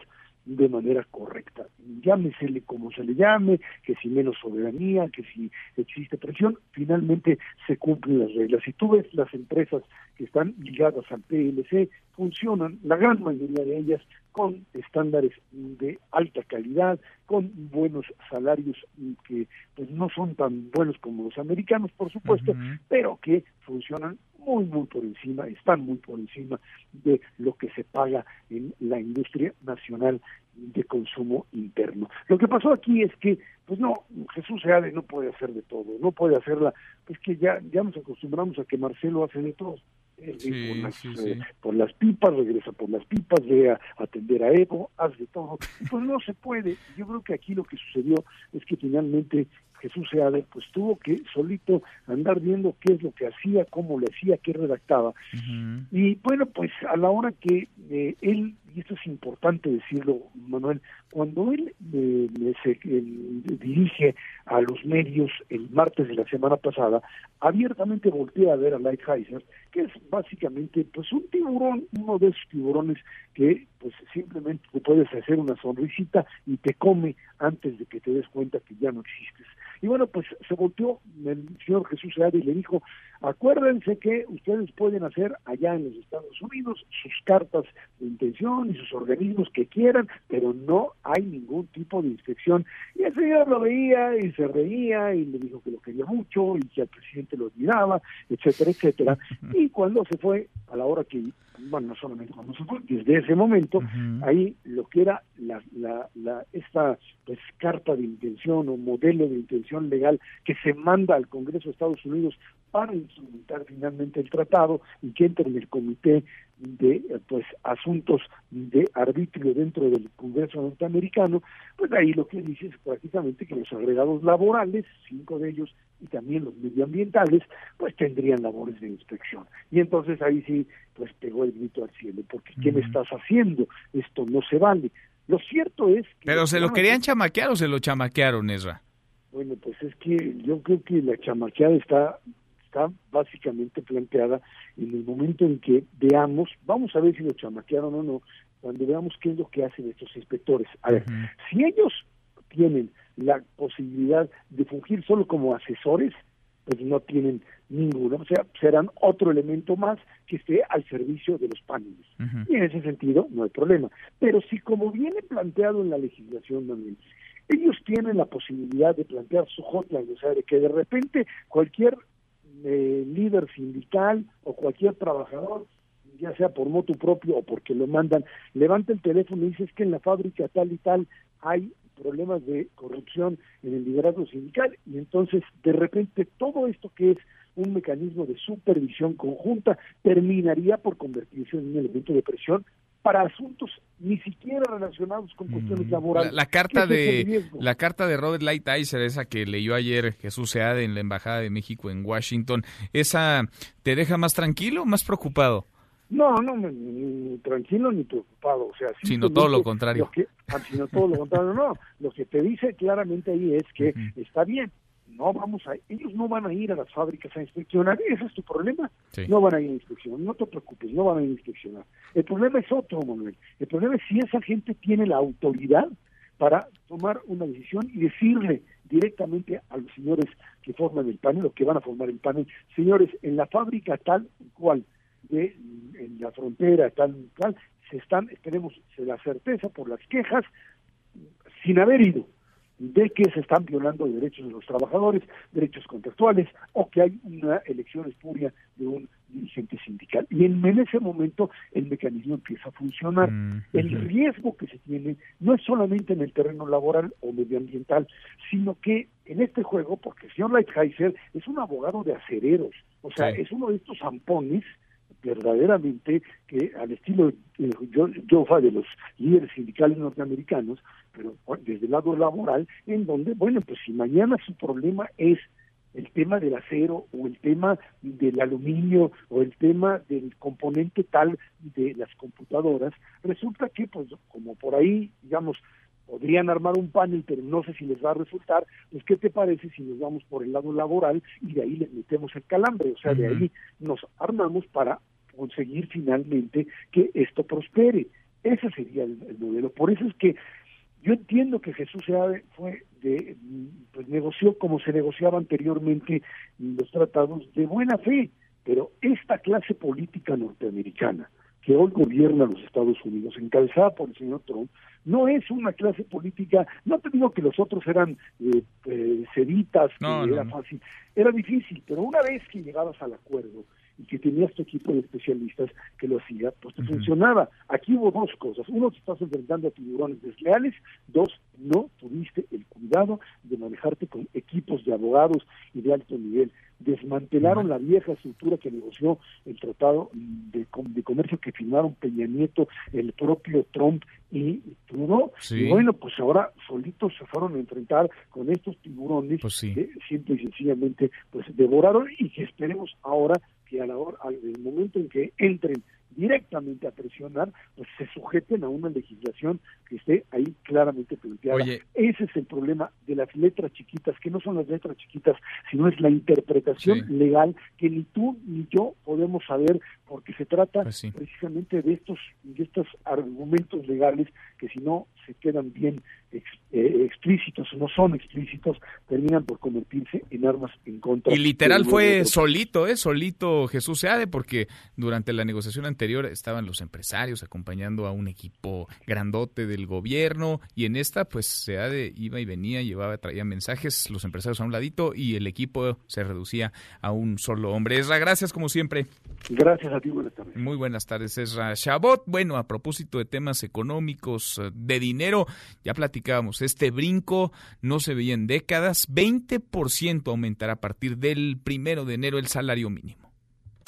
Me puse a investigar cuánto era el salario mínimo en Guatemala, en Honduras y en El Salvador. Y me llevé la sorpresa de que el salario mínimo en esos tres países centroamericanos es del doble en lo que es el salario mínimo en México.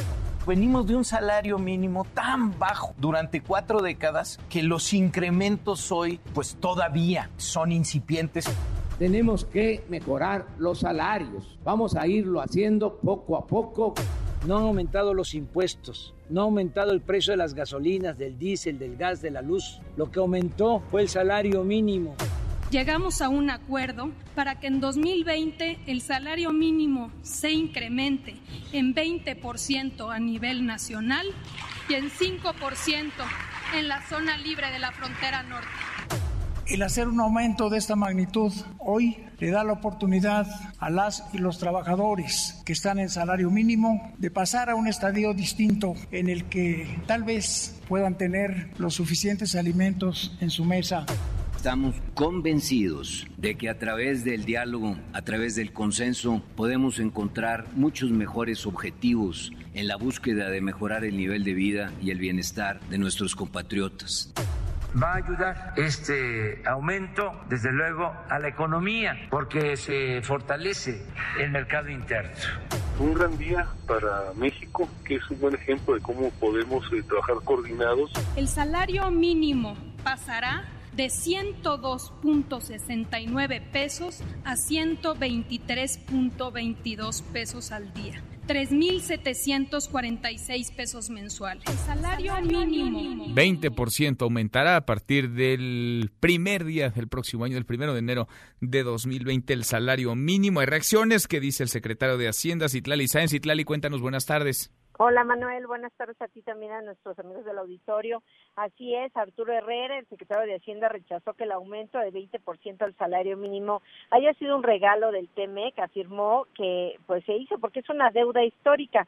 Hay que recordar que se aprobó el nuevo salario mínimo para el 2020 con un alza de 20% pasando de 102.68 a 123.22 pesos diarios. Se le preguntó al secretario si fue un regalo por el tema laboral que era un issue en la negociación del TEMEC y esto fue lo que respondió. No, no es un regalo del TEMEC, es, una deuda histórica. Desde 1982 el salario mínimo había perdido un 75% de su valor. Es esta pérdida, incluso precede a la primera, al primer acuerdo comercial, es algo que se tenía que venir haciendo independientemente de cuál es la política comercial. En breve entrevista, Herrera Gutiérrez, Manuel también descartó que el aumento del salario mínimo para el próximo año tenga un impacto negativo en el empleo y también en la inflación. Vamos a escuchar. No, no es cierto. En absoluto no tiene nada que ver con eso. El debate de los efectos del salario mínimo sobre el empleo y la inflación es un debate relativamente reciente en México. Y una de las razones que, que se han encontrado es que cuando los salarios medios tienen una distancia muy alta contra los salarios mínimos, como en el caso de Estados Unidos entonces, y como es aún más el caso de eh, en México ahora, no tiene este efecto ni tanto en el empleo ni tanto en la inflación. Y bueno, dijo que este debate del salario mínimo en México es nuevo, ya se ha dado desde hace muchos años en otros países, pero reiteró que no se espera una escalada de precios por el aumento a este salario que vamos a percibir a partir del 2020. Manuel, mi reporte al auditorio. Gracias, muchas gracias, Itlali. Muy buenas tardes. Buenas tardes. Bueno, vamos a darle un giro a la información en un hecho pues eh, histórico, hasta ahora inédito. El Papa Francisco eliminó el secreto pontificio en casos de abuso sexual, un cambio radical ante las críticas, que no son pocas, y las denuncias que se acumulan de protección a sacerdotes pederastas. Yo le agradezco mucho que platique con nosotros esta tarde Alberto Atiex, sacerdote, quien desde hace décadas denunció al sol la voz. Gracias, Alberto. ¿Cómo estás? Muy buenas tardes. Muy buenas tardes, Manuel. Qué gusto saludarte. Igualmente, muchas gracias por platicar con nosotros. ¿Cómo ves esta decisión del Papa Francisco? Eh, pues mira, yo considero desde mi punto de vista que hay que ubicarla históricamente porque si no, este, podemos caer precisamente en la impresión de que estamos dando un cambio revolucionario en materia y la verdad es que no no es así. Y luego los alcances reales en la práctica, ¿no? Que ese es otro tema importante. Yo diría que históricamente hablando, sí, este Papa reconoce, este, y lo hizo en noviembre del año pasado, reconoce que la problemática de la pederastia es una problemática eclesiástica también a nivel mundial. Y esto es un paso histórico también.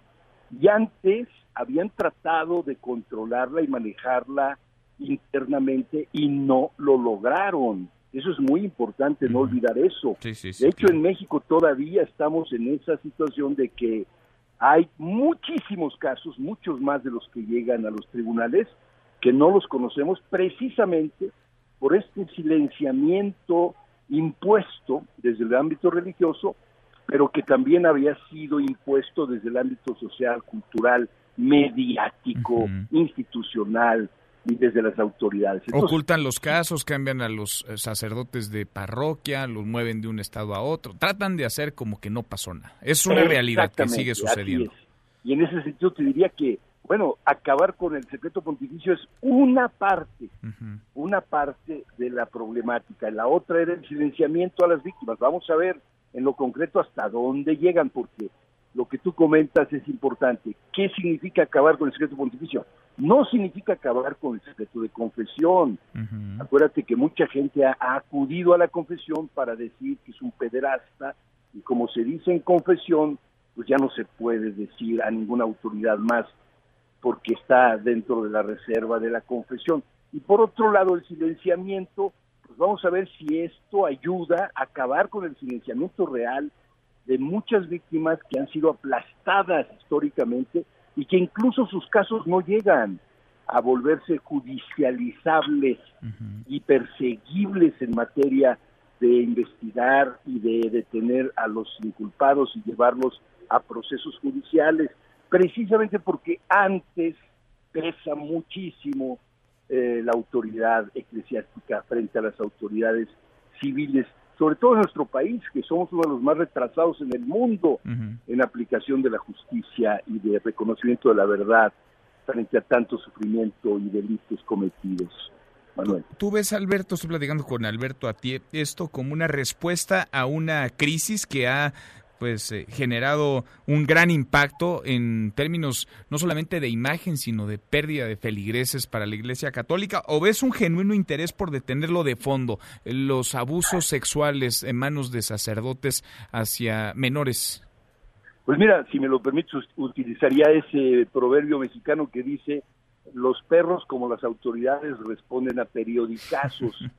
Y en ese sentido te diría que también las autoridades religiosas respondieron o están respondiendo tarde, muy tarde, a una problemática gravísima que se venía haciendo visible poco a poco porque ellos pretendieron negarla y pretendieron ocultarla abiertamente hasta que reventó de forma estrepitosa en otros países y en muchos medios, ¿no? Entonces, en ese sentido sí, te diría que se responde tarde a una presión sobre todo social y mediática, pero que esperamos, esperamos, y aquí viene el tema de lo práctico, que las autoridades dejen de conservar sus eh, atributos, sus fueros, porque esto es acabar con un fuero, históricamente hablando, y pasemos de veras a reconstruir la verdad de tantas víctimas, porque hay muchísimas, presentes y actuales hoy, y luego abrir caminos a la justicia con la colaboración y el deber de la Iglesia de contribuir a la justicia, porque no es un, eh, digamos, una especie de gratuidad o de benevolencia. No, no, no, no, no. La justicia exige a todos los responsables que contribuyamos en el bien que se le ha dañado, quitado, arrancado a una persona o a un grupo. Y toda la sociedad y sus autoridades respectivas deben de contribuir a que ese bien sea resarcido de muchas maneras, claro que sí, porque el bien normalmente implica no solo un daño irreparable en la vida de estas personitas, de estos niños y niñas, que son personas plenas, pero que les llamamos personitas con cariño, son personas que tienen derechos propios y que los hemos eh, destrozado, conculcado, eh, victimizado, revictimizado muchas veces para no reconocer sus gritos y sus clamores, Sin duda, valía la pena escuchar tu voz, la de alguien que ha denunciado que ha pedido justicia, que la ha perseguido también, Alberto, para dimensionar y para colocar en su justa dimensión este anuncio. Vale la pena siempre contextualizar para, pues sí, no irnos, no irnos ni con la estridencia ni con la finta. Alberto, gracias, gracias por platicar con nosotros. Con mucho gusto, Manuel. Gracias, muy buenas tardes. Es Alberto Atié, desde hace mucho tiempo. Él lleva dando esta batalla, enfrentándose a intereses muy poderosos vale la pena escucharlo, sobre todo para dimensionar en dónde colocamos esto que es una decisión, vaya, inédita, sí, la del Papa Francisco de eliminar el secreto pontificio, pero que tampoco resuelve por sí sola nada. Es el principio o es quizá un ingrediente adicional para resolver o buscar una ruta para tratar de encontrar salidas, pero el principio apenas. Falta tanto más camino por recorrer. Cruzamos la media ya a la hora con 37. Pausa, volvemos con un resumen de lo más importante del día. Esta mesa, la mesa para todos te levantes. Podrías perder tu lugar en la mesa para todos. Con Manuel López San Martín. Regresamos. Este podcast lo escuchas en exclusiva por Himalaya. Semana asegura 56 kilos de cocaína en Puerto de Michoacán. El hallazgo se realizó luego de que la Unidad Naval de Protección Portuaria detectó un cargamento sospechoso procedente del Callao, Perú, y con destino final a Monterrey, Nuevo León. Seguimos, volvemos a esta mesa, la mesa para todos. Cruzamos la media ya a la hora con 38. Le entramos a un resumen con lo más importante del día. Resumen. Es un hecho ya, tras una comparecencia pues de volada, unos 10 minutos, 15 a lo mucho, Genaro García Luna aceptó su traslado a Dallas, de Dallas, Texas, a una corte de Brooklyn en Nueva York para enfrentar los cargos por narcotráfico y falsedad de declaraciones. García Luna estaba esposado de pies y manos, llevaba un traje naranja de reo, estuvo acompañado en todo momento por su esposa e hijos. Genaro García Luna irá a la corte de Brooklyn y se sentará frente al juez, el mismo juez que acusó y condenó a cadena perpetua a Joaquín El Chapo Guzmán. El secretario de Seguridad y Protección Ciudadana, Alfonso Durazo, presumió una desaceleración de 0.6% en homicidios dolosos respecto a 2018. Vamos a los números, a las cifras, a la realidad. ¿Cómo andábamos el año pasado? A estas alturas, 2018, llevábamos como país 26.376 homicidios dolosos. ¿Cómo vamos este 2019 de enero a noviembre?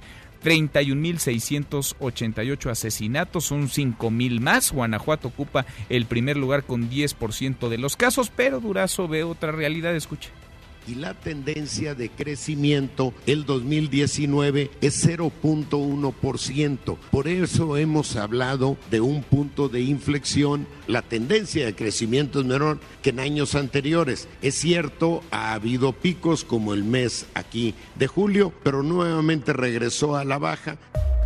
Bueno, eso dijo Durazo también en la mañanera frente al presidente López Obrador ofreció un reporte de quién es quién en la seguridad pública. Básicamente balconeó a los gobernadores que no van a las reuniones de seguridad en sus estados, a las reuniones mañaneras, aquellos que no se paran en ellas. Balconeó al gobernador de Campeche, al de Guanajuato, al de Tamaulipas, Michoacán y Chihuahua como los que o no han ido o han faltado más del presidente López Obrador de este tema habló también el presidente López Obrador. Escuche lo que dijo.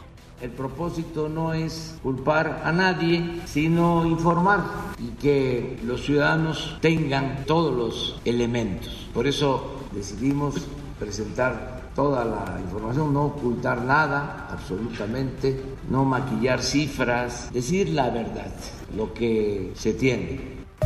Bueno, y al menos siete civiles armados y un miembro de la Guardia Nacional murieron esta madrugada durante un enfrentamiento en la vía Puato Abasolo, en Guanajuato.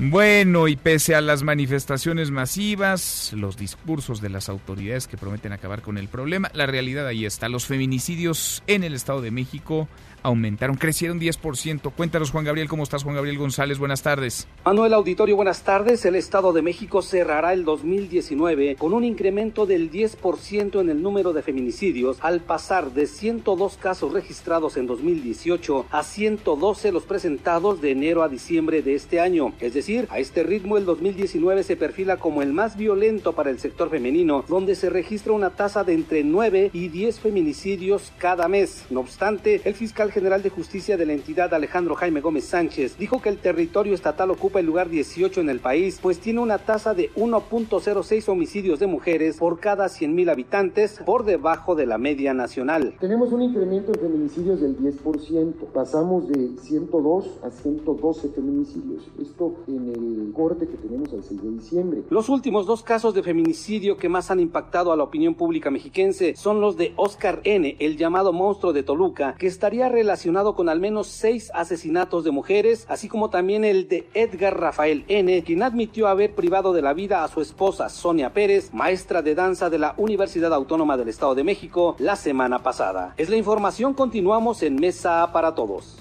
Gracias, muchas gracias Juan Gabriel. El libro hacia una economía moral no significó promoción personalizada ni propaganda gubernamental por parte del presidente López Obrador, al menos así lo determinó la Sala Superior del Tribunal Electoral del Poder Judicial de la Federación. Y a un día de la votación, mañana podría votarse el juicio político contra Donald Trump. El presidente de Estados Unidos le mandó una carta de reclamo a Nancy Pelosi, la presidenta de la Cámara de Representantes, demócrata ella, claro, le dijo que la historia la va a juzgar duramente. Hasta aquí el resumen con lo más importante del día. It's Christmas time. There's no need to be afraid. At Christmas time, we let in light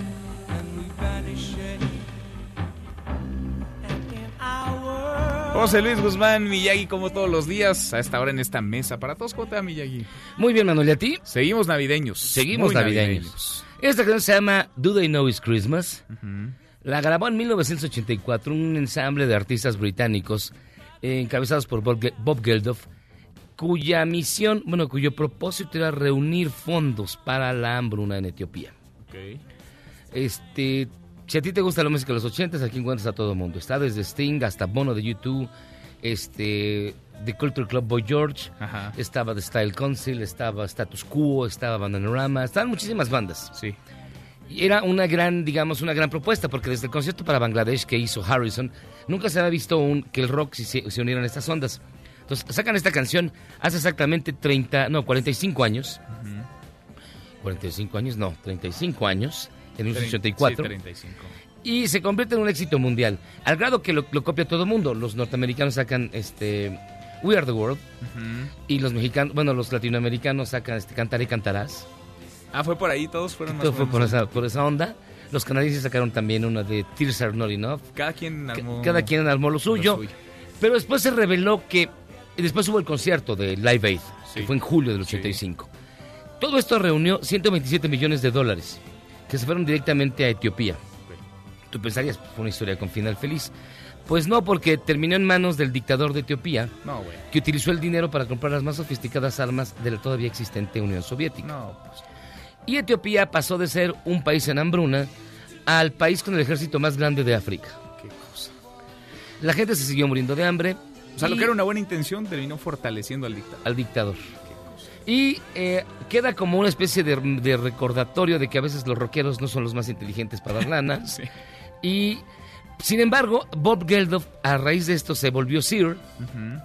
Y lo que nunca hizo como cantante lo logró haciendo conciertos de beneficencia, porque como cantante pues, fue muy malito, nada más tuvo una canción. Dicen sus enemigos que él ha vivido de la misma canción toda la vida, y que es esta. Es este. Y entonces... Bueno, eh, algunos ni eso, ¿eh? algunos ni eso. Y eh, cada año se escucha Do They Know It's Christmas está entre las 10 canciones más escuchadas durante, esta época a nivel mundial. Se calcula que del 15 de diciembre al 31, por lo menos cada minuto en algún lugar del mundo alguien está escuchando Esta Do They. Know It's Ya contribuimos nosotros. Ya ahorita ya en México ya está Así nos vamos a seguir, ¿verdad? Toda la semana, navideños. Buenas canciones navideñas. ¿Cómo van las posadas, Miyagi? Bien bonitas. ¿Sí? Nada más que no la quiten porque ya, ya se les brincó, pero bueno. Bueno. Este. bien navideños, no, ya estoy, ya estoy bien, ya se acabaron las ¿Sí? fiestas, ya voy aterrizando. ¿Cómo si van empezando las posadas? Hice, Apenas pu- ayer. hice pura pre. Preposada. ¿Ya acabaste? Ya acabé. No, no. Muy bien. Gracias, Miyagi. Gracias a ti, Manuel. José Luis Guzmán Miyagi, pausa y volvemos. Hay más en esta mesa, la mesa para todos.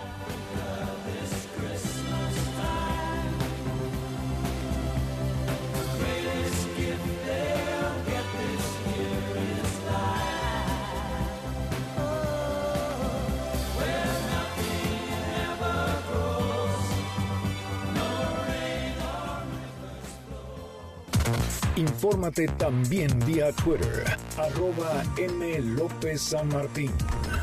Llámanos, teléfono en cabina 5166-1025. Este podcast lo escuchas en exclusiva por Himalaya.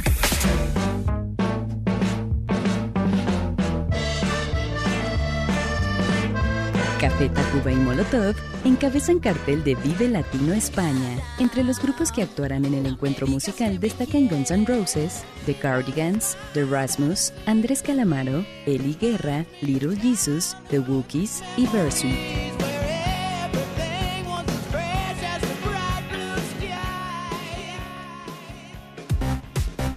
Seguimos, volvemos a esta mesa, la mesa para todos. Es 2019, pero hay quienes están futureando ya con lo que podría venir para el presidente López Obrador una vez que deje la presidencia, en 2025, por ejemplo. Alejandro Rojas Díaz Durán, suplente del senador Ricardo Monreal, aspirante a la presidencia nacional de Morena, ha impulsado una reforma a la Constitución para que el presidente López Obrador a la Constitución en Tabasco pueda ser gobernador del estado, gobernador de Tabasco en 2025. Le agradezco mucho a Alejandro Rojas Díaz Durán que platique con nosotros esta tarde. ¿Cómo estás Alejandro? ¿Cómo te va? Muy buenas tardes, Manuel. Buenas tardes al auditorio. Gracias por la oportunidad a tus órdenes. Al contrario, a ver, cuéntanos primero cómo surgió la idea, se la platicaste a alguien, se te ocurrió a ti, porque pues el presidente ha dicho que él no se va a reelegir y que terminado su gobierno él se irá, pero tú lo ves de gobernador de Tabasco. Bueno, mira, eh, el asunto es que tenemos que resolver de fondo en el sistema político mexicano qué hacemos con los expresidentes del país. Porque en otras latitudes, los expresidentes donde no hay reelección, como es el caso de Uruguay o Chile y otros países, los que son o que terminan como presidentes de la República, algunos terminan siendo senadores vitalicios, ¿no? Eh, otros son incorporados a consejos de ministros, etcétera, porque finalmente cuando uno deja de ser presidente, pues tiene finalmente conocimiento, ha adquirido experiencia, obviamente tiene talentos suficientes y sobre todo información que puede ser muy útil todavía para las instituciones del país. Para que no se vayan pues al, al desempleo los expresidentes. Pues no solamente el desempleo, hay- pues ahora sí que hay ociosos, ¿no? Ya ves que, que terminan piteando mafufadas o agarrando la botella o andando de galanes o andando de perversos. El asunto es cómo aprovechamos, eh, ya que evidentemente también es un tema, el presidencialismo mexicano ha pasado por diferentes fases, ¿no? Y ahorita estamos en una presidencialización de la política que tenemos nosotros que resolver con una gran reforma del Estado. Entonces, el hecho de que estoy proponiendo una reforma a la Constitución de Tabasco es, entre otras cosas, va más allá de solamente pensar en el presidente López Obrador. Primero, zanjar de una vez por todas de que no va a haber reelección en este sistema político mexicano tal como lo conocemos, porque eso abriría un- una crisis muy grave en el país, que nadie queremos. Pero también es cierto que el presidente Andrés Manuel López Obrador, todos sabemos que en dos ocasiones pretendió ser gobernador de Tabasco y dos veces le robaron la elección. Y tú quieres que la tercera sea la vencida y animarlo para que en el 25 sea gobernador. Lo que lo que sucede es que eh, él tiene una visión sobre el sureste muy clara y también creo que podría contribuir al desarrollo de la región ocupando un cargo y qué mejor que sea gobernador porque se va a convertir en un aliado estratégico del sureste. Mm. Entonces, en vez de que eh, se vaya el presidente a su casa o a su rancho, pues en primer lugar yo no lo veo que teniendo la presidencia, el presidente conociéndolo como ha trabajado durante toda su vida, se vaya a ir a descansar. Entonces, yo digo, ¿por qué no aprovechar precisamente la posibilidad de que pueda gobernar su estado, que ojalá lo reivindicaran en las urnas, ojalá lo, el Congreso local autorice esta o apruebe esta reforma constitucional, porque sería muy bueno para el sureste mexicano y también para, para Tabasco aprovechar su capacidad, su vocación, pero sobre todo, pues ahora sí que él va a tener más información que nadie y va a tener claridad de lo que puede hacer. Y además me parece una eh, cerrar un ciclo de su vida política dignamente con mucha este, dignidad y mucho eh, digamos decoro y además sirviéndole todavía al país. ¿Tú tocaste base para este tema con alguien cercano ahí ¿Perdón? al presidente? ¿Tocaste base con alguien cercano ahí al presidente o es un tema tuyo, tuyo, tuyo que se te ocurrió y que no tienes todavía, digamos, una respuesta o no sabes la opinión que podría tener sobre esta el presidente López Obrador? No, no, no lo he consultado con él, pero fíjate que ahora que he estado en mi recorrido nacional, he ido pulsando, sobre todo en el sureste del país, que eh, le he preguntado a la gente y la gente reacciona muy bien, porque precisamente decir, bueno, el presidente no queremos que haya reelección en México, no queremos que eh, en México se desate una crisis política, constitucional o social por ese hecho, pero el presidente López Obrador, este, si tiene una salida digna y además quiere seguir trabajando, pues que al menos tenga abierta la posibilidad de que pueda ser candidato y por eso hay que mover el calendario electoral en Tabasco. Así que no sé qué vaya a opinar él, a lo mejor me manda al demonio, ¿verdad? O, o me dice que eh, simplemente que no está de acuerdo, está en todo su derecho, pero me parece que también tenemos que repensar qué hacer con los expresidentes de México Pues sí, pues sí. por- porque sí creo que su, su capacidad o sus talentos, su experiencia, tiene que ser aprovechada por la República porque finalmente por eso fueron presidentes. Así Pues- que me parece que es un tema a debatir en general. Ahí está el tema. Por lo pronto le pusiste sabor, un ingrediente ahí adicional a la discusión y lo queríamos platicar contigo, Alejandro. Te agradezco estos minutos. No, hombre, gracias. Al contrario, feliz Navidad a todos, ¿eh? Igualmente, muchas gracias. Muy buenas tardes, Alejandro Rojas Díaz Durán, que ve al hoy presidente López Obrador como gobernador López Obrador en 2025. Ya mero nos vamos, revisamos lo último de la información. En tiempo real, universal. Esposado García Luna acepta traslado de Texas a Nueva York. El de. Ricardo Monreal y Mónica Fernández dicen no a expulsión de Lili Telles de la bancada de Morena. Milenio. Carta de Robert Lighthizer sobre agregados laborales en Temec tiene fuerza legal, asegura Jesús Seade. MBS Noticias. Enfrentamiento entre Guardia Nacional y civiles deja ocho fallecidos en Irapuato. Con esto llegamos al final. Gracias, muchas gracias por habernos acompañado a lo largo de estas dos horas. Soy Manuel López San Martín, se quedan con Nicolás Romay, Radio Marca Claro. Nos vemos al rato, 8 de la noche, Noticias República MX por ADN 40 y aquí nos encontramos en esta mesa, la mesa para todos. Mañana, como todos los días, pásela muy bien, ya casi es viernes. MBS Noticias presentó Mesa para Todos con Manuel López San Martín. Un espacio Donde todos tienen un lugar. Este podcast lo escuchas en exclusiva por Himalaya. Si aún no lo haces, descarga la app para que no te pierdas ningún capítulo. Himalaya.com